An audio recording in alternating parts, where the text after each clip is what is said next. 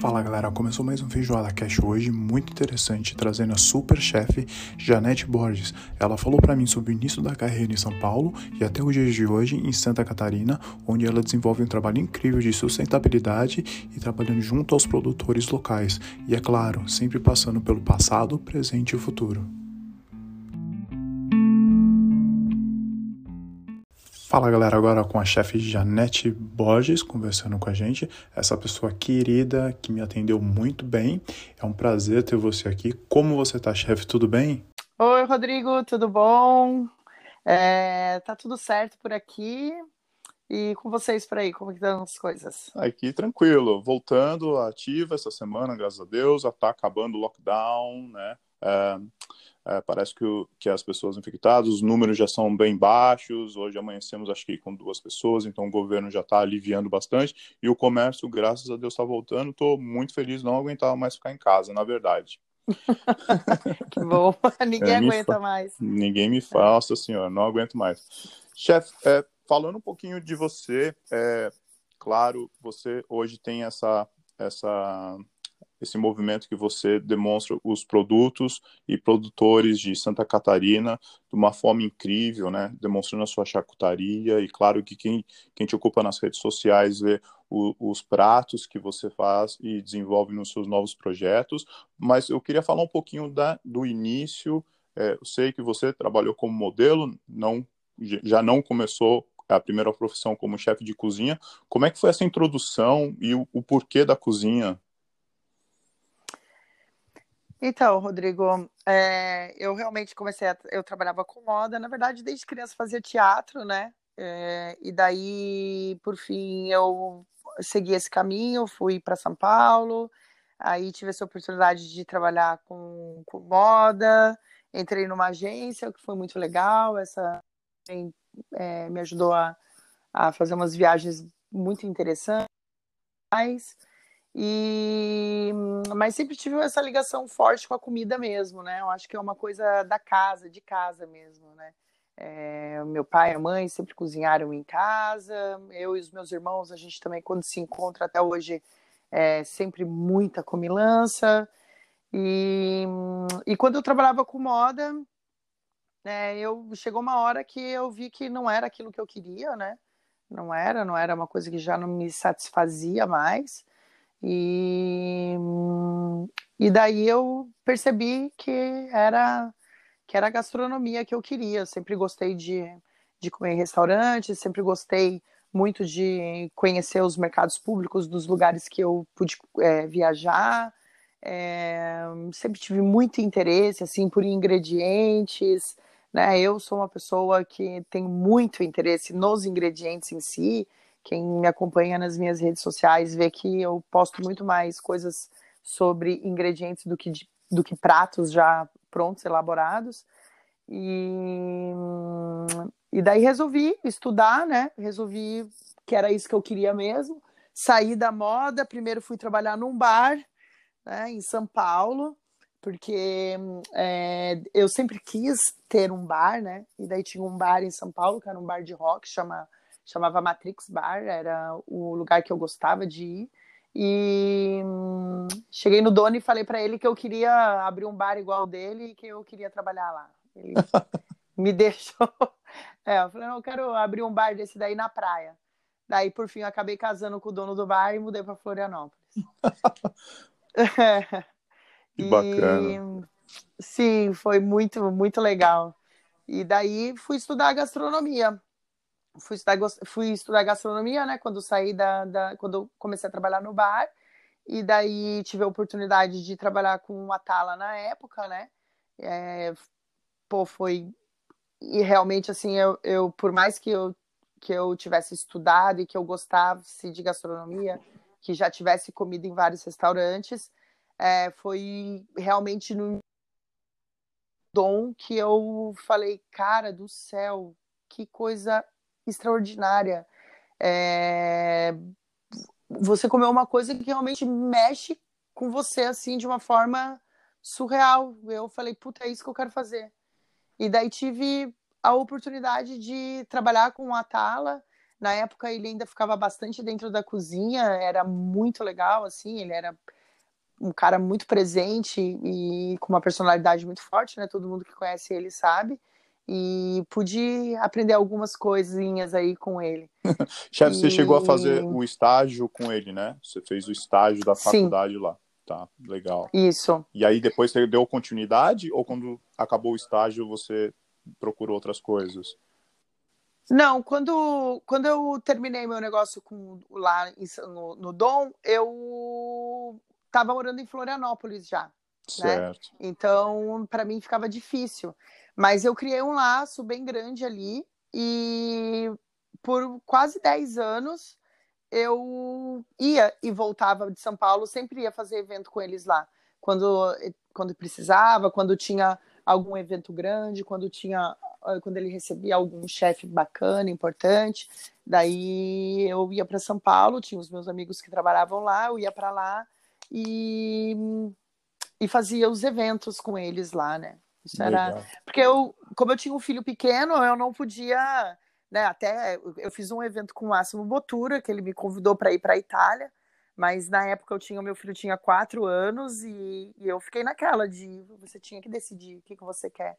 E daí eu optei por ficar com a família e, e as coisas que eu, as oportunidades que eu tive, assim, de, de trabalhar com os chefes mais renomados, assim, os chefes mais bacanas, eu ia e me agarrava e ficava lá com eles o quanto que precisasse, o tempo que fosse, aproveitando o máximo possível, né? Que bacana. E nesse início do Dom, eu acho que você pegou na época que realmente ele veio à tona e foi reconhecido, saiu na revista Forbes, né? Entrou nos top 10 da, do, do San Pellegrino, né?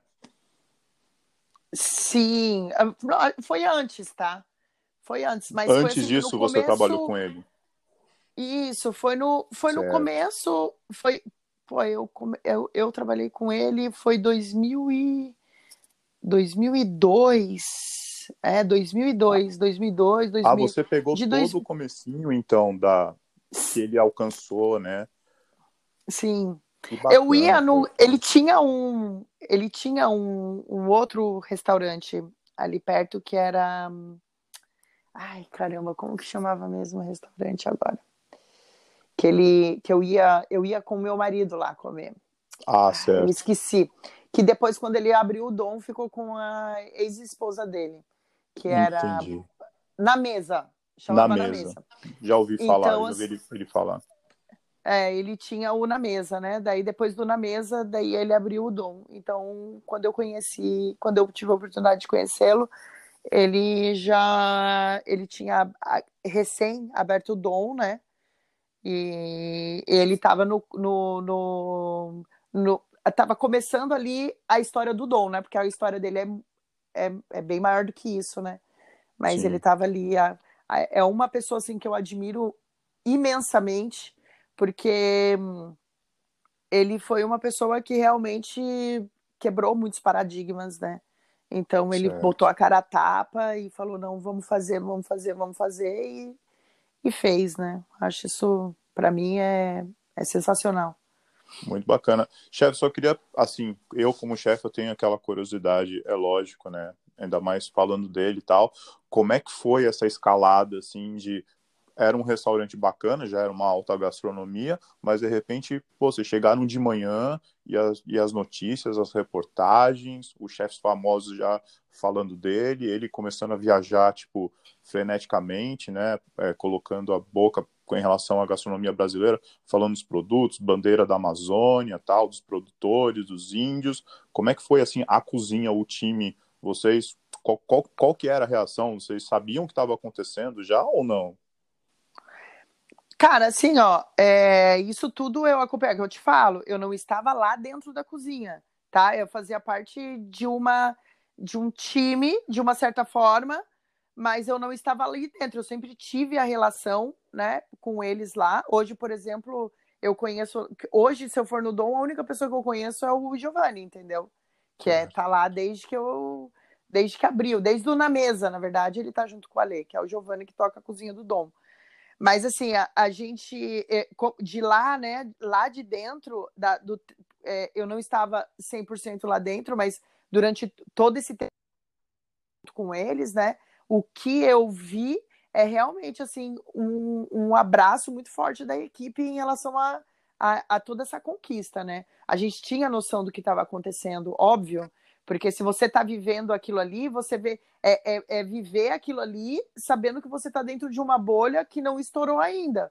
Porque primeiro a gente estava vivendo e depois as pessoas é, tiveram acesso de fato a todas essas informações, né? As pessoas vão descobrindo aos poucos essas coisas, o, o grande, a grande massa, né? É, os cozinheiros, eu acredito que quem era ligado mesmo à gastronomia e que tinha essa preocupação é, com a gastronomia local, né? Ele ele estava acompanhando isso, óbvio, porque o que, que era a bandeira?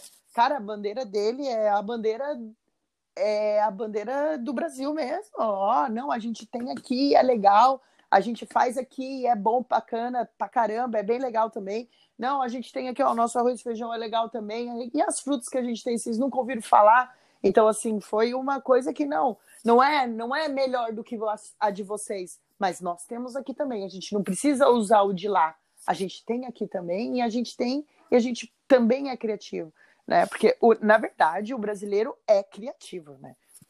É por isso que a gente é tão mal em administração, porque quem cria não consegue administrar nada. Então nós somos um povo muito administra muito criativo, né? Por isso que não somos tão administrativos, né? Falou Mas... tudo, chefe.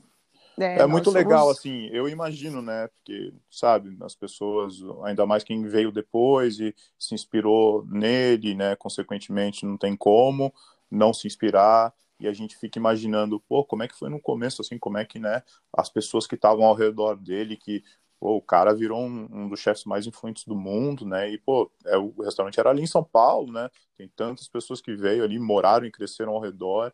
E, e, a altura que chegou a situação, acho que é muito legal escutar de você, que você acompanhou relativamente próximo, eu sei que você tem uma amizade com ele e tal, do pensamento, né, e a estrutura da cozinha, e, e indo para um bem maior, né, e sempre não pensando, talvez, tanto no restaurante, na, na impratação, mas de levar a bandeira do Brasil para fora e, e num nível tão alto, né, por tantos anos, né, ele ainda está e e eu conheci na Tasmânia, foi uma experiência incrível, muito simpático, sou um grande fã.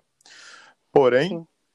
vamos passar para Florianópolis e queria muito saber, é, queria muito saber o porquê de Floripa, né? Você tinha a oportunidade de ficar, talvez, no, trabalhando nos melhores restaurantes do mundo, com talvez o melhor chefe do mundo, é, e foi para Floripa. Por quê? Então, é... como eu disse antes, né, eu tinha o sonho de ir para praia. Ah, eu quero mudar para praia e abrir um bar. Essa, eu falava isso desde e e quando eu me casei, é... a gente tinha um amigo que morava aqui, que é... na verdade a gente tem até hoje, que ele é meu vizinho até hoje, que morava aqui em Florianópolis, e daí o meu marido falou: não, é, se você gosta muito de praia, eu vou te levar para conhecer um lugar e daí se você gostar, daí a gente muda para lá. E daí esse lugar era aqui, Florianópolis, mais precisamente a praia do Moçambique. E eu fiquei apaixonada. Eu fiquei apaixonada e eu já não queria mais estar em São Paulo, né? Eu tinha passado por duas situações muito, muito, muito, muito complexas, que era uma eu fui assaltada na, na Faria Lima, né? Um cara me pegou com faca, me ameaçou e coisa e tal, e foi horrível, mas não aconteceu nada. E depois de menos de 15 dias eu fui sequestrada. Tive um sequestro relâmpago na Vila Madalena, morava na Vila Madalena.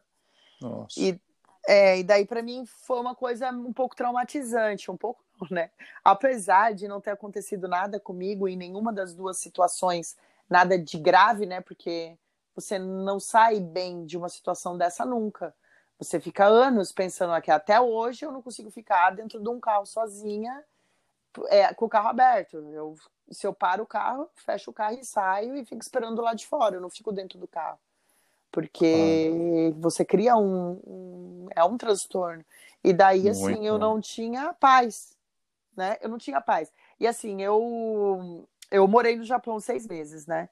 Então, você pensa, você está morando aí em Melbourne, você sabe que o que você tem aí. Lógico que sempre acontecem umas coisas estúpidas, mas é uma segurança que você não tem. Claro. Aí. E quando você passa por isso e você vê que isso é possível, você fala, pô, meu, é possível viver num lugar seguro. E é não possível. tem preço, né? Existe né? esse lugar. É, e não tem preço, sabe? E não tipo, preço. Existe esse lugar. Então, essa. É, talvez se eu não tivesse passado por isso, essa, esse, essa segurança de, de andar na rua e estar tá tranquilo, é, quando eu voltei para São Paulo e aconteceram essas duas coisas, eu fiquei muito traumatizada, eu não queria mais. E daí em Florianópolis, meu, Florianópolis era o sonho. Não que hoje, hoje já está bem diferente de 20 anos atrás, mas está bem longe de ser o que era São Paulo também, né? Certo. Mas foi mais por isso mesmo. Eu foi a opção, claro. eu optei por, por, por ter paz, né? Na verdade. Muito, muito bacana. Assim, eu também vim por esse motivo, tive experiências ruins em São Paulo, duas experiências muito ruins, igual você, e eu fui fazer um intercâmbio, eu era moleque, fui menino, fui fazer um intercâmbio para Nova Zelândia. E quando chegou na Nova Zelândia, eu falei, como assim? Eu consigo trabalhar e aí eu posso andar com dinheiro no meu bolso e posso ir para casa sem problema, né? Não preciso ficar olhando para trás. É. Eu falei, ah, não, quero morar aqui, não, não tem preço, né? Sim. E foi assim, mais ou menos a minha saída do Brasil, assim, como você foi para Floripa, eu vim para Nova Zelândia, mais ou menos na mesma pegada, na verdade. É, eu amo e São Paulo, aí... tá? Mas, mas eu uhum. amo, eu amo, tipo, eu, eu para mim é beber na fonte hoje, né? Lógico, quando eu viajo, quando eu vou para fora do, do, Brasil, claro, é, é incrível, sempre me, tento me programar para poder fazer as coisas que eu quero. Mas, assim, São Paulo é São Paulo, é incrível. Mas só que claro, não, é. não dá para morar lá muito tempo, não. Mas Sim, não, tá, eu concordo, né? concordo, concordo em tudo que você falou, penso a mesma coisa também. E aí, chegando em Florianópolis, aí, poxa, você, claro, não consegue parar quieto. Aí, como é que foi o início de, tipo, ok, vou trabalhar, vou voltar para a cozinha, qual que foi, qual que foi os lugares que você foi procurar, se já tinha convites, já, claro já deveria ter convites, mas como é que foi o início do retorno à cozinha dentro de Floripa? Então, em Florianópolis, na verdade, daí eu, eu é, entrei na equipe para abrir um hotel, Majestic, né? A gente fez a abertura do Majestic na Beira Mar Norte e é. fui para hotelaria, né? Daí, na... que, que, assim, aqui não tinha...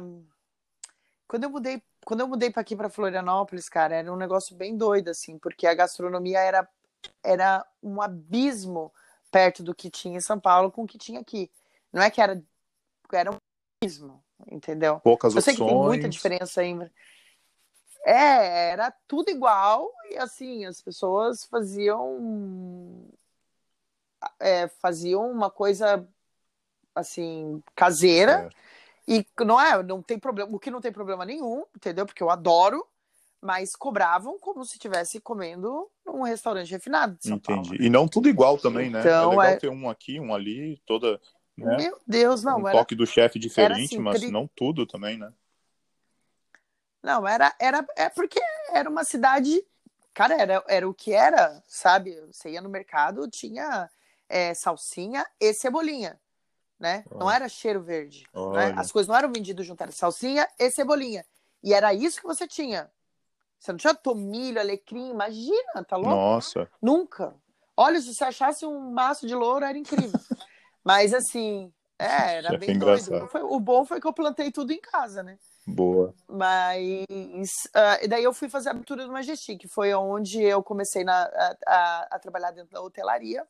E daí da hotelaria, aquela loucura de hotelaria, né? Eu, ah, nossa, não quero, não quero, não quero isso. Aí eu abri um restaurante para mim que era um restaurantezinho é, que vendia uma comida, um, um, era um, um executivo, como tinha os executivos de São Paulo, bacaninha, né? E só que daí no meio desse caminho eu recebi uma proposta de um, de um cara de Curitiba, é, eram três, três caras na verdade, eles iam abrir um restaurante na Lagoa da Conceição de alta gastronomia, e daí foi onde pintou a oportunidade de abrir esse restaurante com o cardápio do Alex Atala. Ah. Então daí a gente é, daí o, o, a gente conversou com a Lê, né? E daí ele, ele, a gente fez esse cardápio em conjunto, né? E daí a gente abriu esse restaurante, que foi um dos.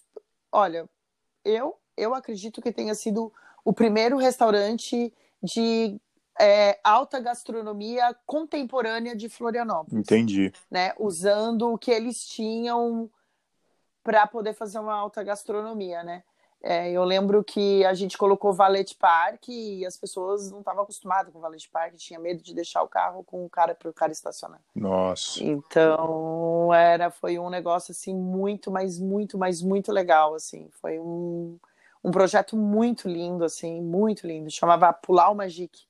Pular o Magic. E, Pular o Magic. Né? Essas, essa, esse, esse lugar foi um lugar muito bacana mesmo. E, e daí, quando eu saí do projeto, né, porque é, o, o do, os donos eles eram dono de balada em Itajaí, que era o Arung, não sei se você já ouviu falar do Arung.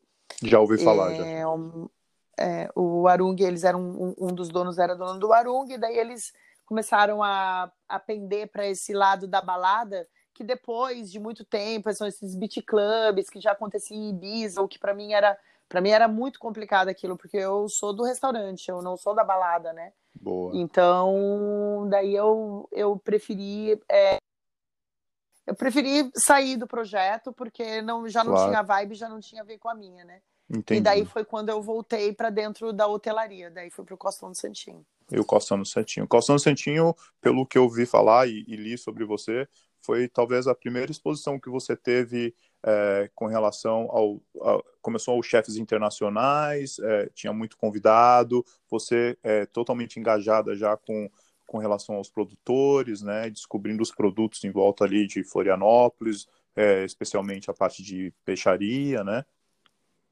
Sim, é, na verdade, assim, a, a, começou com o Pulau, né? Certo. E daí, quando eu saí do Pulau, que eu fui pro, pro Vitória, dentro do Costão, aí eu me lembro até do primeiro dia que o menino que era, era um menino, que era chefe na época, né? Eu também era uma menina, né? Mas é, ele ele ficou até com um pouco, eu senti assim um pouco de medo dele assim, no sentido que de, de achar que em algum momento eu ia querer ser mais do que ele, mas depois a gente fez um trabalho lindo, porque é, eu era, eu estava num momento onde tudo que eu queria ser era ser só uma cozinheira, eu não queria ser chefe de nada. Entendi. Eu queria só cozinhar, entendeu? E, Você estava naquela ali, pegada um... de desenvolver de, de, fazer um service maravilhoso, né, em tratamento e, e realmente você teve muita você tem muita conexão com o produtor, né, chefe? Você sempre fala, né? Sim. E foi isso que eu fiz, sabe? Eu comecei a. É, pô, ali eu tava ali direto com um pescador, tinha cabana de pescador, porque o, o, o, hotel faz um negócio muito bacana com os pescadores ali do Santinho. Então eu tava ali com o pescador, daí ia para engenho. Como eu cozinhava, porque quando a gente se torna chefe, é isso que as pessoas precisam entender. A gente, o, o chefe de cozinha, ele, cara, ele tem tanta coisa burocrática para fazer que, óbvio, a, a, parte da criação é a parte que ele chega ali, é meio que um desabafo de tanta maluquice, né? Boa. Então, é, é, porque é muita coisa. Dentro de um hotel, principalmente, o dia que eu fui ser chefe executivo, eu não entrava mais dentro da cozinha. Aquilo me broxou. Falei, meu Deus, eu não tô fazendo mais o que eu gosto. É, é só é papel, um planilha, papel, planilha, papel, planilha. Não quero papel e planilha. É. Você eu quero um administrador, né? Isso. É, é, não é também, não é estar o tempo todo dentro da cozinha também, assim, que hoje eu já não tenho mais pique para para pegar uma praça e ficar segurando uma praça a noite inteira. Eu não tenho pique para isso. Mas a parte de estar dentro da cozinha e de criar dentro da cozinha e de organizar a parte burocrática de uma forma que você possa também estar dentro da cozinha, pô, meu, isso. Claro que isso você também só consegue com, com a com a vivência, né? Claro. Não tem outra forma. Né? Mas uh, o hotel, ele é o. Eu, eu acredito que eu. E eu sempre digo isso para todas as pessoas que eu posso, principalmente as pessoas que começam, que estão começando na profissão, o hotel é uma oportunidade de você aprender e ficar craque no mesmo dia. Muito. Hotel volume, é muito legal. É, o volume de coisa que você tem para fazer é muito grande, né? Certo. E se você pega um hotel muito grande, então é um absurdo, sabe? A gente chegava ali, sei lá, chegava 20 garopas de 40 quilos para você limpar. É onde que você vai ter a oportunidade de limpar 20 garopas e aprender, né, a fazer isso. É, eu só estou falando de um dia, mas isso acontecia o verão inteiro, todos os dias, 100 quilos de dourada do mar, 300 quilos por dia de carne, isso é, é, é aprender e ficar craque no mesmo dia. É, é. O hotel, eu, eu falo também é. pessoal novo, que é muito interessante o hotel, porque no hotel é o, o prédio, né, você está naquele lugar e, e tem tudo tem tudo ao teu redor. Tem a parte de café da manhã, tem a parte de bar, almoço, é. buffet. É, se às vezes hoje em dia quase todos os hotéis têm alta gastronomia, né? Que é um restaurante talvez ali separado. Tem toda a parte de produção. Hoje os, os pães feitos em hotéis, parte de confeitaria. Então quem está começando é muito bacana. Se tiver a oportunidade, é claro, de começar dentro do hotel, é bacana porque você fica exposto a tudo, como você te, como você disse, a tudo no mesmo dia se você quiser, né? Muito legal. É, é isso, é só você. Aí você vê, né? Se é isso que você quer também, né? Muito Porque existe uma glamorização, né? Eu lembro a primeira vez que eu trabalhei no hotel, que foi a abertura do Majestic, eu realmente fiquei bem assustado, assim, por, pela bagunça, porque a princípio parece que é tudo uma bagunça tremenda, né? E principalmente a abertura, mas a abertura é mesmo uma loucura. E. Hum, mas assim, é porque é, é, é, no, no, no, no, restaurante, né? Quando você trabalha num restaurante à la carte, onde você sabe exatamente onde está tudo, né? Que é, você, sei lá, você pede um queijo, o cara fala, não, tá naquela, na segunda prateleira da esquerda, né? Daí você chega no hotel, é, é, é muito diferente a logística. Muito. Ela funciona também, né? Mas é muito diferente essa logística. E, e fora os, os desafios diários que você tem de, né, de primeiro porque dentro da hotelaria você não pode falar não, né? Não é igual no, no restaurante, não, eu não vou servir, não, se você não quer isso, então eu não vou fazer. Não existe isso, né?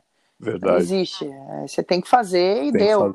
É verdade. Né? Então, é, é, você realmente cresce muito enquanto cozinheiro, né? Acho que é, um, é, muito bacana.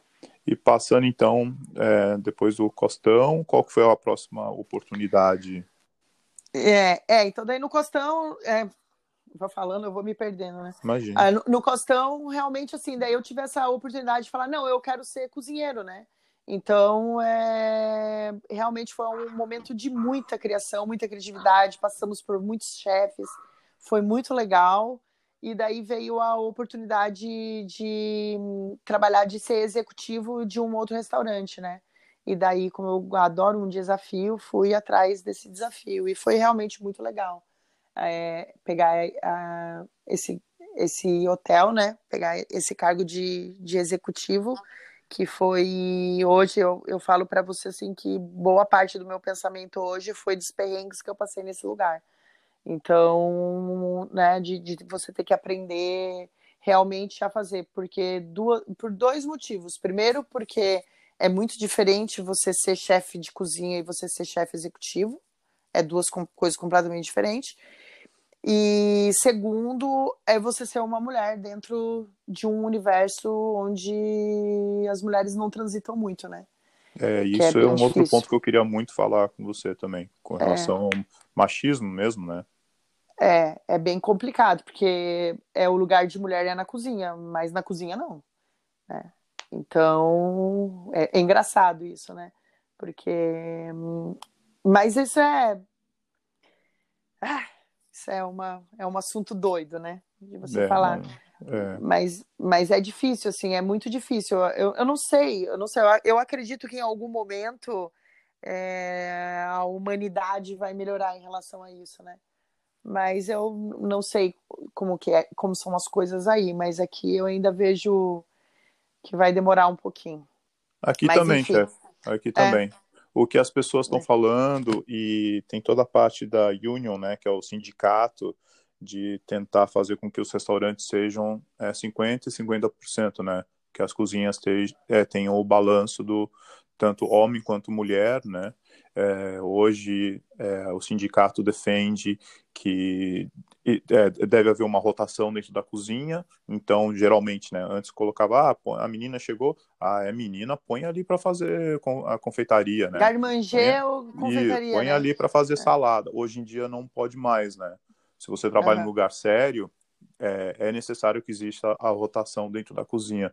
Assim, é, esse é um dos motivos que ainda não me deixou largar a parte de hospitalidade, porque quando eu cheguei aqui e eu vi a estrutura e o quanto o governo é, empurra e faz com que isso vira regra, eu falei, nossa, que legal, eu acho que acho que eu tenho mais uns anos para queimar, né, as, vendo as coisas evoluir dessa forma, né, é muito legal. Aqui, né, não, não sei no Brasil, né, por isso que eu estou tentando entrar em contato com esses chefes brasileiros, mas é, você falou que sofreu e, e talvez tenha visto algum, alguma coisa, alguns comentários, né, algum tipo de preconceito, é uma pena, mas espero que o futuro seja melhor. Ah, eu espero muito. É. Eu espero muito, assim, porque assim é, é uma briga constante, né? É... Eu, eu posso te dizer assim, eu posso, posso dizer por mim, né? Claro. Claro. Né? Mas eu acredito que muitas também é, passam por isso. Mas assim, claro. eu sempre fui uma pessoa muito enérgica dentro da cozinha e sempre, sempre soube muito o que, o que eu quero. Eu sempre sei muito o que eu quero, assim, como objetivo dentro daquilo que eu estou fazendo. Então, assim, claro. o, e, e, e, eu gosto, assim, na, na, na real, para mim, quando eu vou montar uma equipe, eu procuro uma equipe, primeiro, que tenha uma sinergia, né?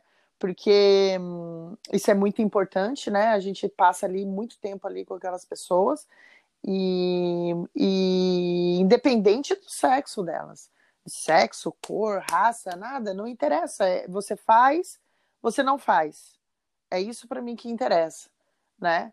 Hoje é, eu, eu tento, eu trabalho num dos projetos que eu trabalho. É, a gente tem duas meninas que trabalham junto comigo, que é muito forte, né? E daí o menino até vive, ele fala que ele vive um momento de matriarcado, ele fala. Estou aqui nesse matriarcado, é bem engraçado, mas, mas é, tem um respeito, assim, a gente se respeita, entendeu? Enquanto, enquanto cozinheiro, independente de ser homem ou mulher, né? E eu acho isso que isso deveria de ser replicado, sabe? Replicado. É, acho que vai vir, hum. uma, uma é. hora vai vir. É. Eu acho que o, o balanço, né? O balance é tudo. E eu acho é. que ter ali dividido, é, né? Sem olhar para cor, sexo, né? Idade e tal, te traz o, o balanço, né? Te traz um meio fio da, das coisas, e sinergia e tal. Claro. Muito legal. Bom, e, e passando dessa, dessa, desse ciclo que você teve como execute chefe, você partiu para voltar. Ainda continuou em restaurante? Não, depois que. Então, daí eu saí, quando eu saí do, do, do hotel, eu resolvi assim, eu falei, ah, não quero mais pensar nas coisas que eu quero, eu vou começar a pensar nas coisas que eu não quero, e eu não quero trabalhar em hotel. Daí eu eu saí, né? Eu saí do hotel e resolvi, fiquei um mês só viajando, só viajando. Aí quando viajando no Brasil? Viajei, é, viajei todo o interior de São Paulo, litoral, Legal. saí de Santa Catarina, fui pro, fui para a Serra, daí fui para fui fazendo toda a serra, subindo toda a, a Serra de Santa Catarina, daí, daí fui para o Paraná pela Serra, aí do Paraná fui para São Paulo, de São Paulo fui para fui subindo, quase cheguei no Rio de Janeiro. Legal. E fiquei esse um mês viajando, porque eu sou de São José dos Campos, né? Então tinha muita Sim. coisa que eu queria ver ali em, em, São José, em Vale do Paraíba, ali no né? Vale do Paraíba, é, eu queria muita coisa. É, minha família é de lá também. Ah, é, que legal. De onde que Taubaté, são? Redenção da ah, Serra. Redenção. É, Taubaté. Minha mãe nasceu em Taubaté. Ah, que Redenção, le... tenho família lá, uma parte da minha família toda é de Redenção. Ah. É, tenho lembranças incríveis de Redenção da Serra quando era criança. Até quando, na minha época, ainda tinha um lago, né? Aí o lago secou, mas na minha época ainda tinha aquele lago. É. Minha, minha tia tem um restaurante na frente do lago, que não existe mais o lago, a represa, né? Sim. Minha tia tem um, ainda tem um restaurante ali. Que legal, que legal cara. Eugênio Aí, de então, Melo, tenho tios em Eugênio de Melo. Então, meu pai morou um tempo em Eugênio de Melo. E daí, assim. É, minha, minha, família é uma das fundadoras de Eugênio de Melo, meu tio. Que legal, cara. Que massa. É, os daí... Fernandes. Ai, que legal. Não, então, e eu sou, então, sou ali do Vale do Paraíba. E o Vale do Paraíba é rico demais, né? Sim, nossa, as tá. cachaçarias, tem Sim. de tudo ali. E daí, então, daí eu resolvi sair e, e, e fazer essa viagem. Era um negócio meu, assim, sabe? E muito daí... bacana. Para dar uma limpada e marejada e ver coisas, né? É... é... muito legal quando você termina um ciclo, tem esse break, né, chefe? Muito Sim. legal. Sim, foi um negócio bem tenso, assim, sabe? Eu tinha até uma amiga que falava claro. para mim que eu era que nem bambu, enverga, mas não quebra. E, e daí eu fui fazer esse, esse, esse, esse tempo aí, e quando eu voltei, eu tinha uma amiga minha que estava abrindo um restaurante italiano, tchau. E daí, e ela, só que a filha dela morava na França, e a filha dela tava tendo uns problemas na França e não sei o quê. E, e eu, eu descobri que eu tava grávida. Daí ela falou para mim: "Não, você fica para mim aqui no tchau, mesmo grávida, toca aqui para mim, gerencia essa operação para mim, quando você até onde você aguentar". E daí eu fiquei certo. com ela até até os oito meses, até quando eu tava com oito meses. Aí eu saí e, e, daí eu fiquei, daí, mas só que depois que eu saí do tchau, eu fiquei só com consultoria. Só montando consultoria. Consultoria, né? É, eu ficava em casa, daí montava um restaurante e ficava em casa. Eu montava, fazia mais abertura de restaurante, assim, sabe?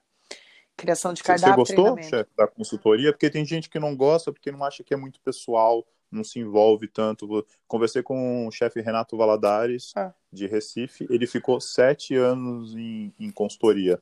Ele falou, Rodrigão, no final eu não aguentava mais, porque você se apega, mas não, mas não tem aquele relacionamento, aquela emoção, né? Como é que foi a tua experiência? É, para mim, é, eu, é, é bem essa mesmo, na real, né? É, é um negócio, mas, uhum. mas para mim, para mim, é, como eu tinha minha filha, a minha filha pequena, é, para mim foi, foi necessário, assim, sabe? Era o momento, Era, né? Trabalho certo na hora certa. É, então para mim tava ok, assim, eu fazia o que eu gostava, porque eu acabava enfiando no cardápio do sol o que eu gostava, entendeu? É a minha personalidade. Eu tenho uma personalidade, Boa. né, ali dentro da, das coisas que eu faço. Então ficava bem claro, assim, a minha personalidade.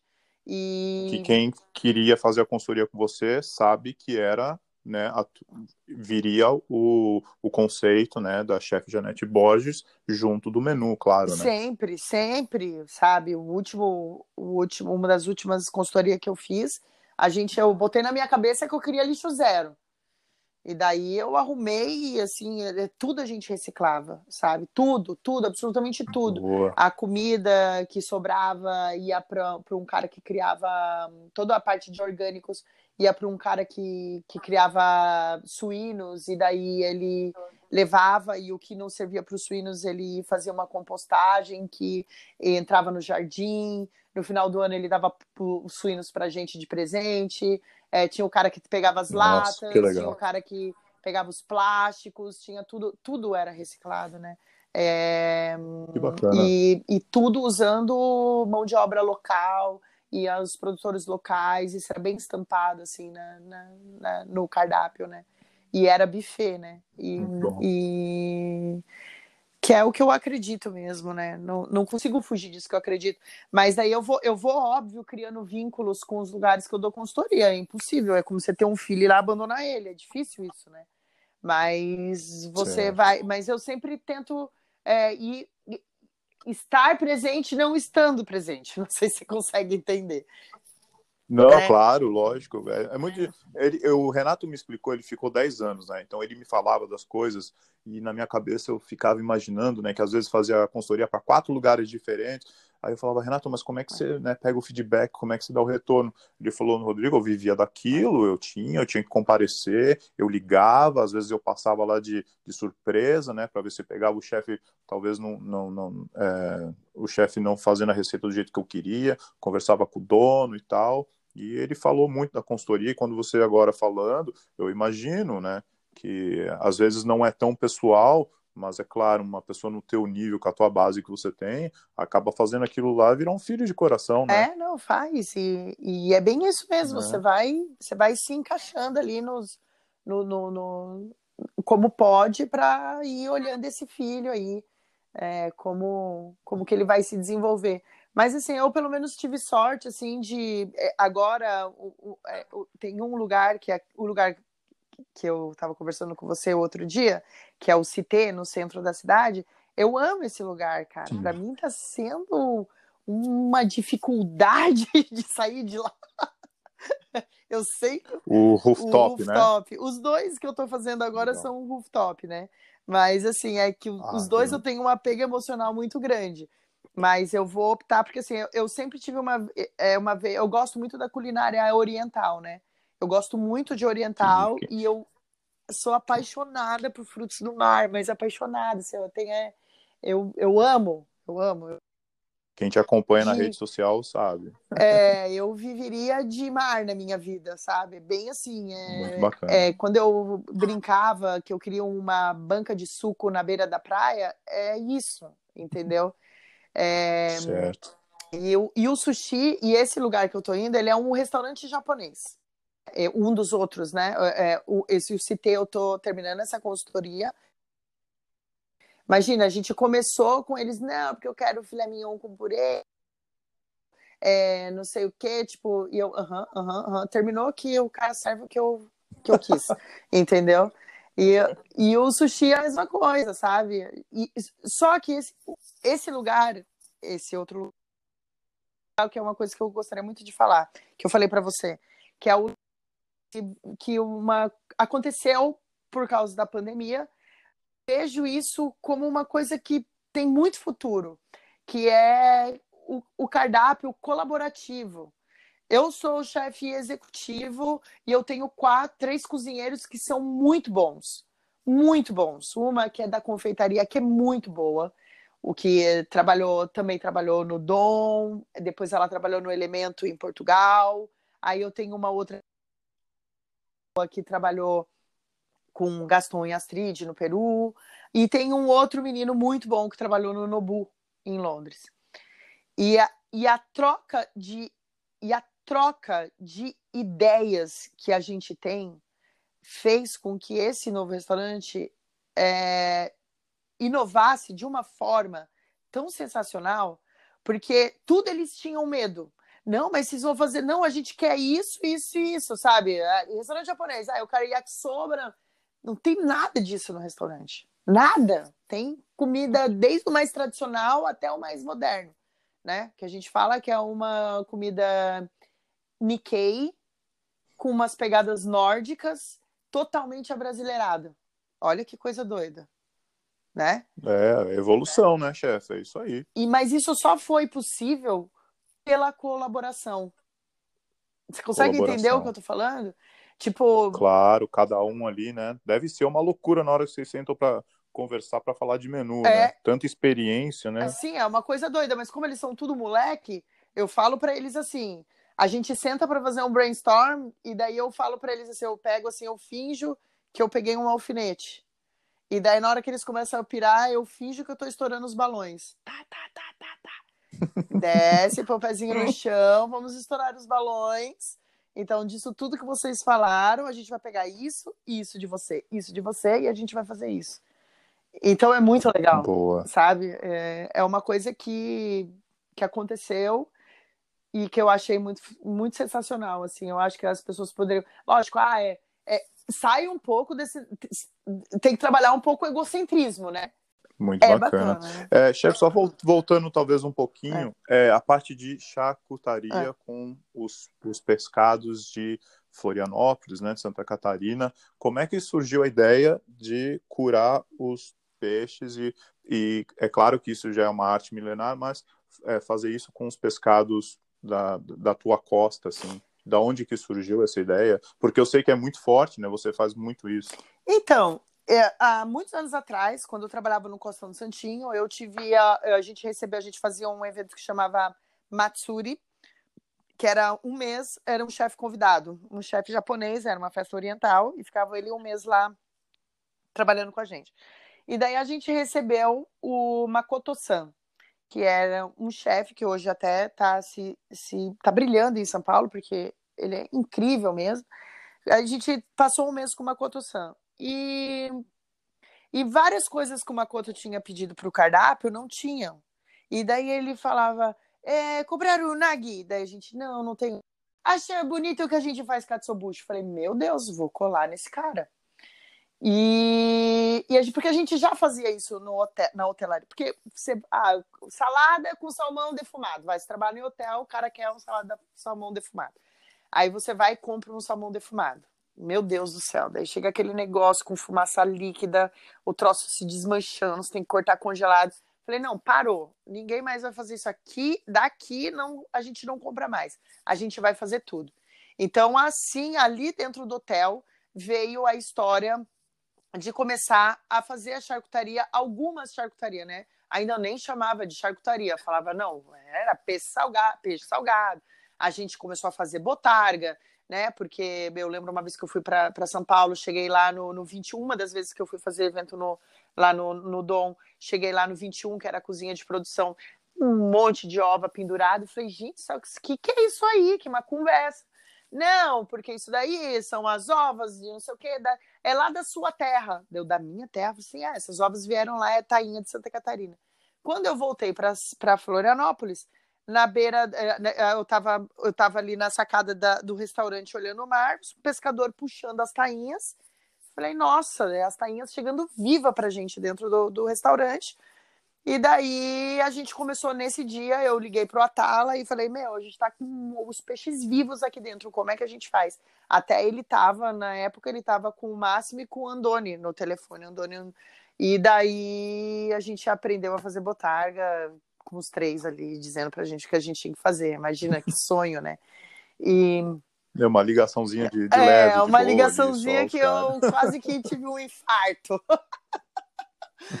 Mas, e, e, daí a gente começou a fazer. E, e, assim, eu sempre tive essa coisa do, de curar o peixe, é, defumar o peixe. Mas daí, quando eu estava, há dois anos atrás, quando eu estava prestando uma das minhas assessorias, é, o cara queria abrir uma pizzaria. Eu falei, ah, beleza, vou fazer a pizza. Você vai ter essa daqui, que, é a que você quer, calabresa, margarida, né?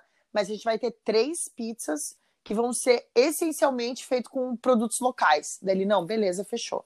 E daí eu fui atrás de um cara chamado Yuli, que tinha uma charcutaria artesanal aqui bem perto de casa, e para atrás de alguns ingredientes para fazer ta as tais pizzas. E daí eu conheci esse Yuli, o Yuli, um maluco, charcuteiro, doido, engenheiro, sanitário, que largou tudo para fazer a charcutaria e daí ele falou para mim: pô, você não quer vir trabalhar comigo para desenvolver uma linha de charcutaria do mar comigo? Daí eu falei: beleza, vamos lá, vamos lá. Né? Claro, e, claro. E eu tenho muito disso, sabe? De eu largo as coisas para ir fazer um negócio que eu acredito. Larguei o restaurante que eu tava, falei, ó, já tá pronto, já deu aí, tô indo embora, né? E fui embora trabalhar com o Yuri. E daí ali eu comecei a estudar de fato, assim, estudar livro, consumir livro, porque é uma coisa do, de doido, porque você não tem muitas, é, você não tem muito material sobre isso. Se você coloca é, hashtag tem. charcutaria do mar, né, fish charcuterie, e você coloca, aparece ali 100 publicações, é um negócio que não tem. É muito é. difícil, é. né? Você encontra muito metade de sal, metade de açúcar, põe a raspa de limão, é, é isso aí. É, é isso, isso daí, o resto te vira, meu amigo, entendeu? É, e verdade. daí conheci nessas loucuradas é, o trabalho de Josh Nilan, que é daí, né? Sabe, do Fish Butchery? Opa, fui no restaurante Deus. dele no meu aniversário. Fiquei eu ia falar, eu ia falar dele para você, mas eu ia falar em off porque não sei, né, sei lá. Mas eu falei, nossa, eu, ontem, né? Eu falei, nossa, eu, amanhã eu vou conversar com a chefe. Eu preciso falar para ela. Não, ele. Cara. Mas, né? Agora estamos é, falando não, dele. ele me inspirou. Sério. É assim, ó. Eu nunca tinha ouvido falar dele. Daí eu falei, meu Deus, olha o que esse maluco tá fazendo, né? E daí. Tem o livro Tenho. dele aí, chefe? Não. Ah, tá. Porque eu ia falar, se você não tem, quando eu for pro Brasil, eu te dou o livro, eu mando para você, mas já que você tem. Mas tá eu certo, consegui. então. O meu livro chegou essa semana pela Amazon. Né? Eu tinha um amigo meu que trouxe da Austrália, e daí eu, eu tava usando o livro dele. Falei, amigo, o negócio é o seguinte: eu vou ficar com o teu livro e depois, a hora que eu É. terminar com ele aqui, daí eu te devolvo. E daí saiu na Amazon. É, eu, é, eu tive, eu trabalhei em um Michelin Star aqui, né? A gente chama aqui de Hat, né? Não é o Michelin Hum. Star, é o Hat. E, e, esse meu amigo foi o que abriu o açougue de peixaria É. para ele. O menino tá na, ele tá, tá em Londres agora. Bom, anyway. E o meu amigo falou, falou, meu, esse chefe é um cara novo. E foi no início, ele falou, meu, ele pega o peixe, ele tira, tipo, uns 10 Parte. É, jeitos de steak, né, dos filés do, do, do Kingfish, né, que a gente tem aqui, que é super Aham. famoso tal, não sei o quê. Rodrigo, é, é um espetáculo, ele falava pra mim, parece uma arte, assim, e, nossa, e outro, o cara estourou, né, foi o chefe do ano e tal. O restaurante do cara é tão pequenininho, acho que cabe umas 30 pessoas dentro do restaurante dele, mas uma comida maravilhosa, incrível É, então, eu, e assim, eu, cara, eu, eu só tinha visto assim. é, porque a minha mãe é caiçara, né? E a minha mãe era aquele tipo de Certo. pessoa que ela dava o lombo do peixe para você comer e ela roía a cabeça. E eu falava, gente, mas. E, e assim, sempre comi também, mas isso num restaurante é uma coisa que eu nunca imaginei na minha vida de fazer. Entendeu? Sendo bem sincero. E daí, e daí eu, isso há dois anos atrás, ele estava fazendo o livro dele. Tipo, eu via hoje, depois que eu peguei o livro na mão, eu fui vendo todo desenrolar e as fotos que ele publicava e o que estava acontecendo e como ele contava. E eu fiquei naquela ansiedade louca, né? Eu falei, meu Deus do céu, eu preciso, preciso, preciso esse cara. E eu gosto muito dele, cara. Eu gosto dele e gosto de um americano também, Will Horowitz também tem um negócio muito bacana. E, e a minha enteada, eu tenho, a, a- eu tenho, o meu marido tem duas filhas, né? Essas, essas duas meninas têm uma irmã, essas famílias loucas de hoje em dia, e ela mora na Suécia.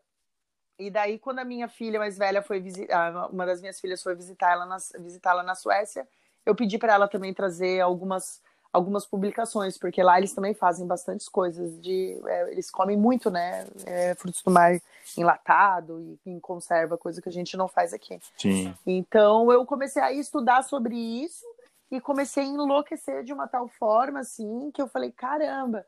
Mas uh, é assim eu eu o que, que eu descobri que óbvio, né?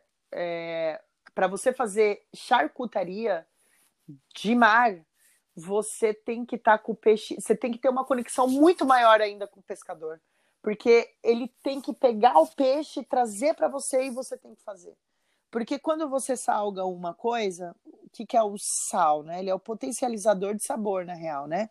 Então, se você pega uma coisa que já está morta há dois, três dias, né? Que assim, normalmente você pega um peixe de. Você, você olha ali, você pensa que ele. Se ele tá com um aspecto de fresco, ele é um peixe fresco, mas ele é um peixe que já tem dois, três dias. E na charcutaria não funciona. Não funciona isso. Isso aí tem que ser, o peixe tem que ser pescador cozinha para funcionar, né? E, e daí a, a, aí eu percebi que ali eu, era uma grande oportunidade de aprender, de, de ter um espaço para não para aprender, mas para desenvolver, mas eu não ia ter, eu não ia conseguir o que eu queria, que era o peixe fresco, porque é muito caro você fazer charcutaria do mar, né? É um negócio muito caro. E para o cara, para qualquer pessoa em desenvolvimento, quando a gente está desenvolvendo um produto, ele é, é, você tem que ter um, um você tem que ter um capital para fazer isso, né? Então a gente, Claro. aí eu, enfim, consegui contato com é, criadores de camarão de tanque, que isso daí também já é outra história, né? Que a gente tem muito preconceito, mas é, 80% do camarão, é, dos camarões pequenos é, consumidos no Brasil é tudo de cativeiro e a gente nem sabe, entendeu? E, mas eu, eu, eu hoje não tenho mais. Eu, eu tinha um pouco de preconceito de camarão de cativeiro, hoje eu tenho preconceito até de camarão que vem do mar, por causa do sulfito, né? Que quando você começa a trabalhar com charcutaria, quando você salga o camarão, por, se tá ali com o camarão lindo, fresco, maravilhoso, você salgou ele para iniciar o processo de charcutaria, de charcutaria, a primeira coisa que você sente é o sulfito. Então, é, então daí eu eu falar para você que eu mudei um pouco a minha visão sobre é, algumas algumas práticas, né? Inclusive com em relação à pesca predatória também, né? Que a gente tem que pensar bastante nisso, que tem muita coisa que a gente consome que é que é fruto de pesca predatória, né? Então a gente tem que pensar muito nisso. E, e daí. Ah, tô dando uma aula aqui. tô quietinho porque tô te escutando. É, então, cara, e, e, daí por fim eu fiz uma amizade muito, muito forte com um pescador aqui do Santinho. É um moleque que pesca de vara, né? Ele tem ele e uns amigos que vão certo. de barco, daí eles fazem pescaria de vara né? E daí eu compro o peixe dele só, né? Na verdade, ele até ah, ele fala para mim: "Não, chefe, só quando eu, bonito eu só vou pegar para você, só vou levar o que eu sangrar, porque daí eu pesco em alto mar, já sangro para não ter o, o sangue lá no meio e já levo para dentro da sua cozinha". Então isso é muito legal porque a gente criou uma parceria e daí hoje eu posso dizer para você que eu consigo desenvolver, até porque o lugar onde eu estou trabalhando hoje ele também é um cara que é, é sushi bar, né? Então os caras eles têm essa preocupação também muito de grande assim, trazendo, eu já estou trazendo ainda mais ainda essa, essa coisa do, do, do, do, de trabalhar com pescador também, né? Não só com, com, com peixe de peixaria, coisa e tal, né? De pesca de pesca maior assim, mas é, a gente precisa realmente se preocupar com a, com a pesca com a pesca artesanal e, e, e se preocupar com a pesca predatória. Nossa, muito bacana. Chefe, em 2012, você recebeu o Chefe Convida, que é, é um prêmio? Não, isso? o Chefe Convida foi um projeto que o Dalvidito fez. Com... Ele certo. convidava, é, convidou alguns chefes né, de todas as, todos os estados brasileiros para representar o Brasil numa semana no Dalvidito. Né? Então a gente até certo. o Dalvidito, que o Dalvidito é o restaurante do Atala, né? Que é mais voltada para a cozinha brasileira, é, mais, mais brasileira, né? Que o Dom, lógico, o Dom ele tem muito elemento brasileiro, mas é uma cozinha bem moderna. O, o, o Dalvidito ele é uma cozinha mais do dia a dia, assim, mas elevada, né, a máxima. E daí eu, ele então eu, eu recebi esse convite para representar o estado de Santa Catarina. E daí lá fui eu, né? Entendi. E aí você mostrando a parte, claro, pescado e tal, mas você me falou que a parte de campo, Santa Catarina, é muito é forte também, né? A Serra. Comentamos outro a dia. A Serra Catarinense, eu eu ouso, ouso a dizer que a Serra Catarinense vai estourar daqui a pouco. Porque a gente não vai segurar, né? Não vai dar para segurar. E a gente produz muita coisa, né? A Serra Catarinense produz muita coisa. É, suínos, a grande maioria dos suínos do Brasil é feita aqui. É pato, foie gras, somos muito fortes em frutas vermelhas, é, blackberry, blueberry, mas serrana, entendeu? E a gente tem a uvaia, que é que ninguém conhece, tem a, a feijoa, que você conhece aí, feijoa, né? Então, mas Sim, você sabe que a feijoa aqui. é uma fruta da Serra Catarinense. Você sabe disso? Eu não sabia, chefe. Outra coisa que eu não sabia, estou aprendendo com você. Hoje, hoje tá, ainda bem que eu tenho meu caderno na minha frente, né? Porque é Essa, a feijoa, ela é uma fruta da Serra Catarinense, né? Ela, ela precisa de temperaturas negativas na floração para que aconteça a flor, a, a fruta. E ela, bom, você conhece aí, você sabe que é um negócio. Quando me falam assim, tá, mas que gosto que tem feijoa? Meu, tem gosto de feijoa. Não tem o dizer. Não tem, tem gosto, gosto de nada parecido. É uma coisa muito. É como o pequi. O que, que tem gosto de pequi? Pequi, não tem um, uma comparação de sabor, né? E, É, e ela é da Serra e ele não sabe, né? E, e as pessoas não sabem disso, é. sabe? Nem aqui em Santa Catarina as pessoas sabem disso. Tem o mel de Bracatinga, que 90% do que é produzido é um mel que é da Tinga, que a conchinilha vem, se alimenta, o excremento dela, a abelha se alimenta desse excremento e faz o mel de Bracatinga, que é um mel altamente medicinal e que 90% dessa produção é toda comprada pela Alemanha, quase não fica no Brasil, então poucas pessoas conhecem. É, a gente está ficando só. muito forte com, é, com é, queijos e derivados de ovelha, que tem muita produção, e, e estão daqui, né? A feijoa, a uvaia, que as pessoas não conhecem, tem uma outra que se chama pixirica, que é uma como se fosse uma jabuticabinha que dá no mato, que também é muito bacana de sabor, né? E é isso, eu, eu vou falar para você que é muita coisa, muita coisa linda, né? A de truta que agora tá, a gente está começando a, a desenvolver, estou é, indo atrás, até final do mês agora eu vou num fornecedor para tentar conseguir fazer como se fosse um icurá, só que de ova de truta. Então, uma botarga, Não, alguma coisa assim? ela faz como um icurá, sabe, do, do salmão, as bolinhas amarelas assim? A truta certo, você consegue certo. fazer, chegar num, numa coisa próxima, né? Porque o sabor da truta é, é bem mais forte. Mas uh, a gente está aí com essa, essa é uma mina, Adriana, que está desenvolvendo. Eu ainda nem conheço ela, só só tô, só, só tô é, em contato com ela vou conhecer agora no final, no final do mês, porque eu estava atrás de alguém que fornecesse ova de truta e daí descobri ela, que ela faz um processo bem bacana com as trutas para poder conseguir tirar um pouco do sabor forte da, das trutas, né? Separa as trutas quando estão ovadas. Então, é, eu quero ver como que eu vou conseguir chegar no resultado com isso. E, e é, é muita coisa bacana mesmo que tem na Serra. Aqui, aqui na ilha a gente também tem muita coisa, é, sabe? É muito legal. Mas assim, é, é esse, essa, essa coisa uhum. do surfing turf aqui é, é, fantástico, sabe? Porque eu falo de serra, mas é duas horas de viagem daqui. Não estou falando de um lugar é, inatingível, sabe? É aqui, você foi até ali e voltou. Duas horas Sim, você demora. Ainda é o local, né? Sim, ainda são. Ainda são. Locais, eu, né? eu, cara, quando eu estava no bairro do Limão, em São Sim. Paulo, eu demorava duas horas para chegar no centro. Então, chefe, é, voltando aqui, falando do primeiro programa, a primeira edição né, do Mestre do Sabor, e você foi convidada. Gostaria de falar para mim um pouquinho como é que funcionou, como é que funcionou o convite, é, o que, que você achou do propósito do programa.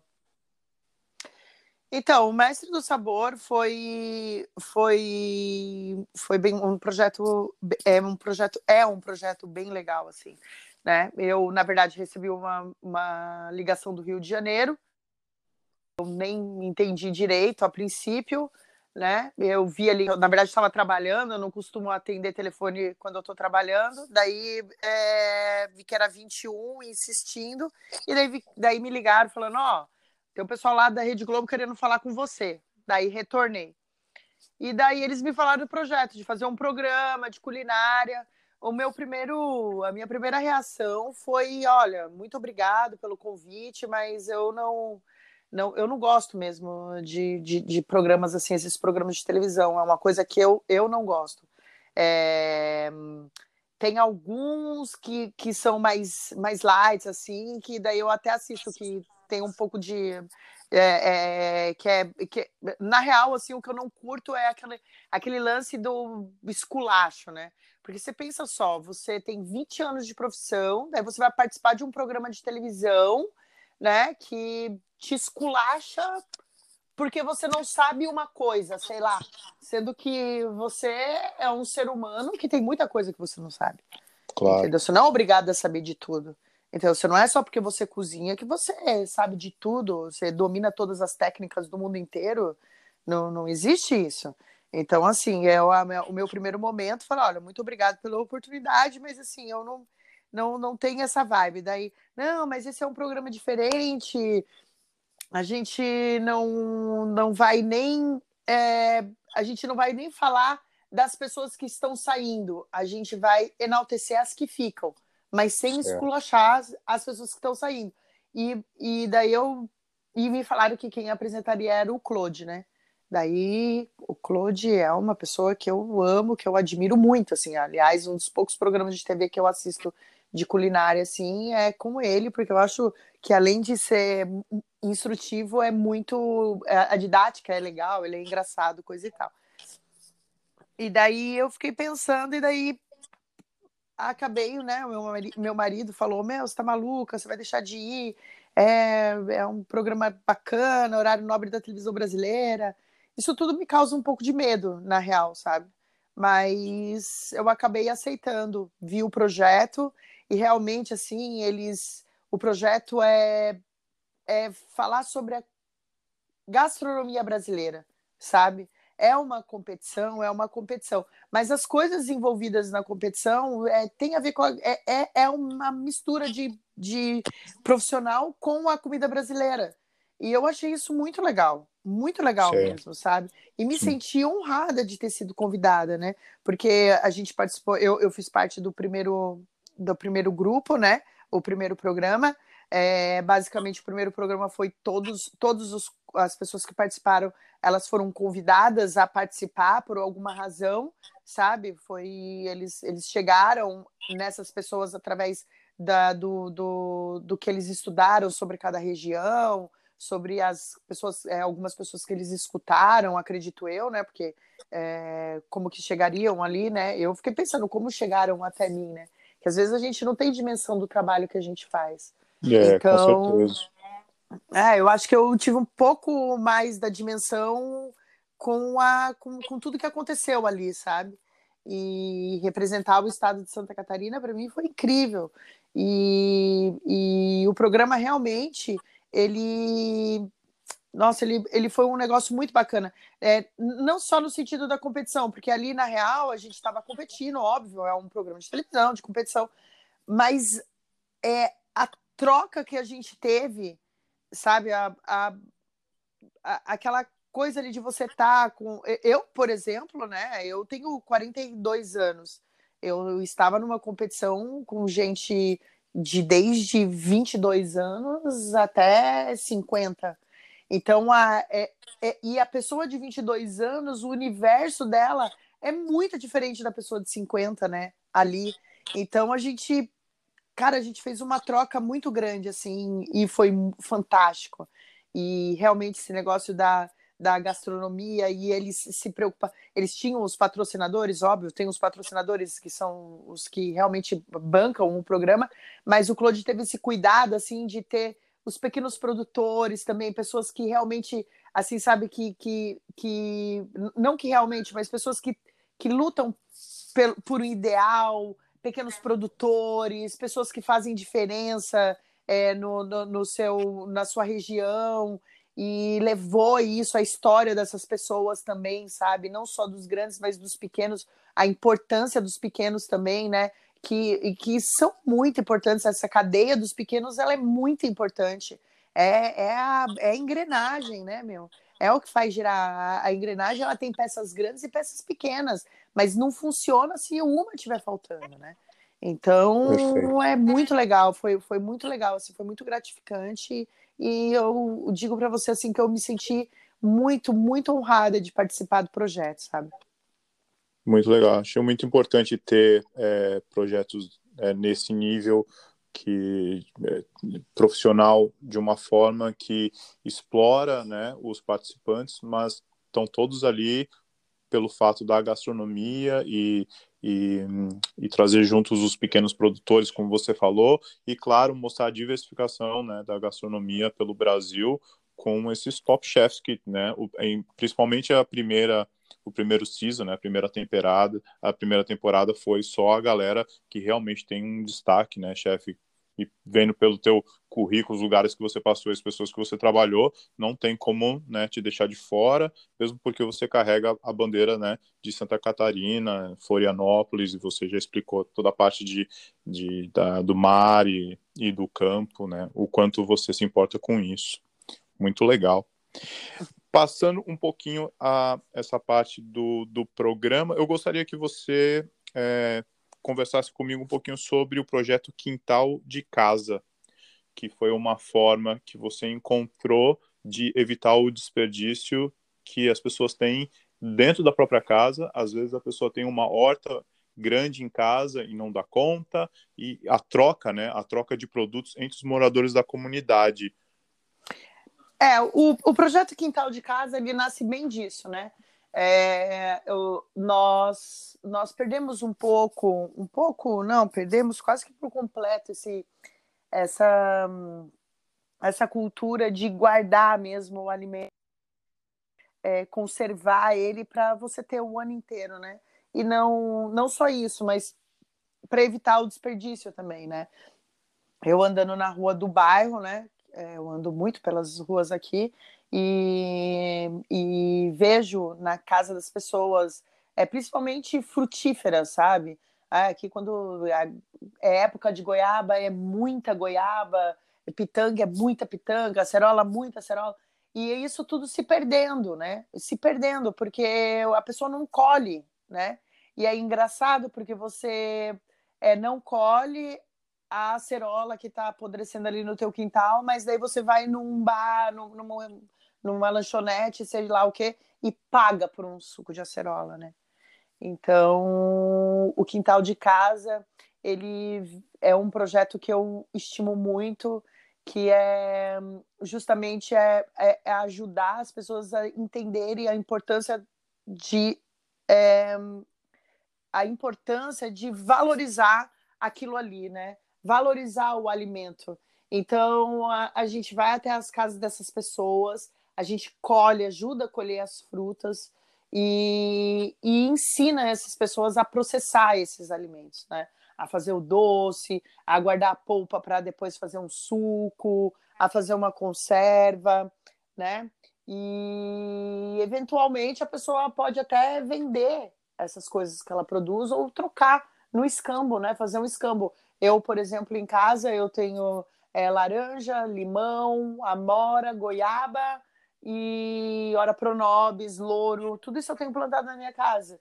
Então uh, eu vou, levo louro para minha vizinha, trago acerola, é, levo limão para outra, trago é, urucum e fomentar isso na, na vizinhança, né? É, a, a, a gente estava começando bem forte com isso, mas daí quando entrou a pandemia é, deu uma freada, porque realmente aqui, aqui não, né? No mundo inteiro as pessoas ficaram com muito medo é, de qualquer tipo de abordagem, né? A gente ficou aí trancado mais de 60 dias dentro de casa, mas depois come...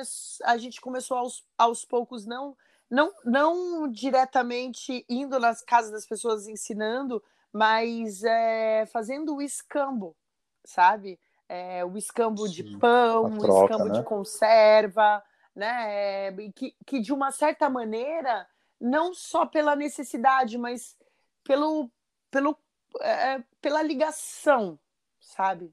Pela ligação que de uma certa forma você é, acaba fazendo com a pessoa, né? A comida ela liga muito, o alimento ela liga as pessoas, né? Isso é muito legal. Pela parte da conexão, né, chefe, é. com o alimento e comunidade. Muito legal. A, a, comida ela conecta as pessoas, né? A comida é, é a conexão, né? A gente está muito desconectado, como a gente estava conversando antes, né? A gente está muito desconectado. Talvez essa loucurada toda é, pode ser o mundo pedindo é, mais atenção, né? Mais conectividade, mas não de essa que a gente está falando de de redes sociais e internet e tecnologia, e sim a, a, a conexão mais pura mesmo, a conexão humana mesmo. Tem toda a razão, falou tudo. Chefe, talvez para a gente encerrar esse nosso papo hoje, acredito que no futuro eu vá, eu vá te procurar de novo para você me falar do, dos projetos, como está sendo e os futuros futuros projetos né, que você com certeza vai se engajar. Eu queria que você desse um, uma palavra, uma palavra de apoio, uma palavra, uma iluminação para os jovens cozinheiros, já que você passou por todas as fases da cozinha em vários segmentos, né? Você fez consultoria, você abriu restaurantes, é, foi executivo de hotéis, de grandes hotéis, é, novos projetos, vários tipos de gastronomia. É, tem, tem uma palavra de, de apoio, talvez uma palavra que possa iluminar a cabeça dos novos cozinheiros que estão, estão se desenvolvendo enquanto vários restaurantes fecham e agora talvez o pós-pandemia? Então, o que eu posso te dizer, porque eu posso dizer é que é, a, a cozinha ela é um universo muito grande, assim, né? É, quanto mais a gente aprende, mais a gente percebe que não sabe nada, né? Porque é impressionante o universo que tem uma cozinha.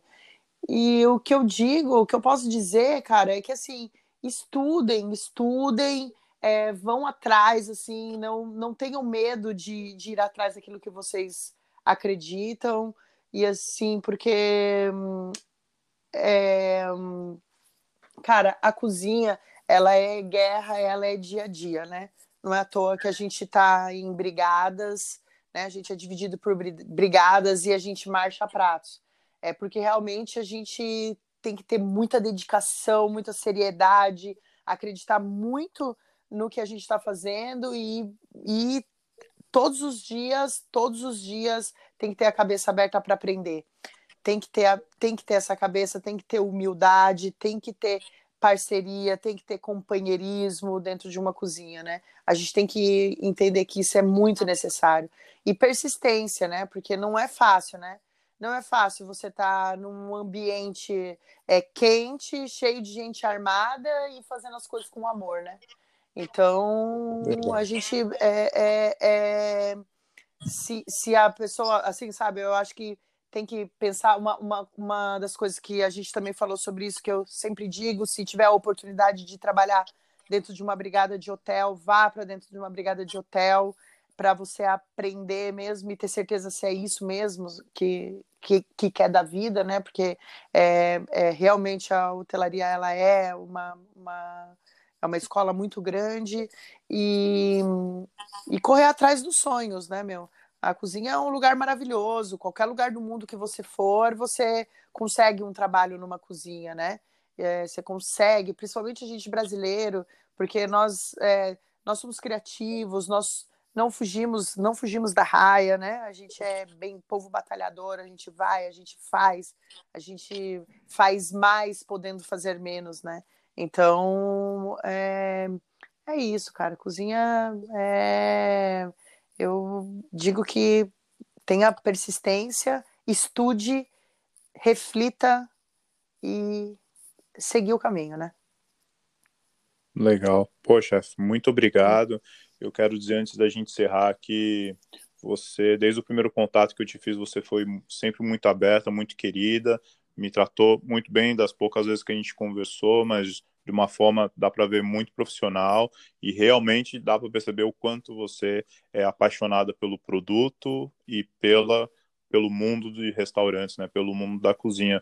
Eu só tenho a agradecer, muito obrigado. Espero fazer um podcast no futuro falando de outras coisas quando passar essa maluquice. E fico aqui. Obrigado, chefe. Foi um prazer ter falado com você. Muito obrigado aí também pela oportunidade e eu e um bom fim de ano e come... recomeço para todos nós. Verdade. Há de ser. Obrigado, chefe. Uma nada. boa noite. Boa... Fica com Deus. Boa noite, meu querido.